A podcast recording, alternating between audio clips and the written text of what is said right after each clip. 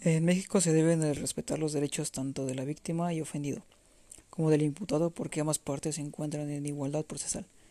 partiendo de la presunción de inocencia para el imputado,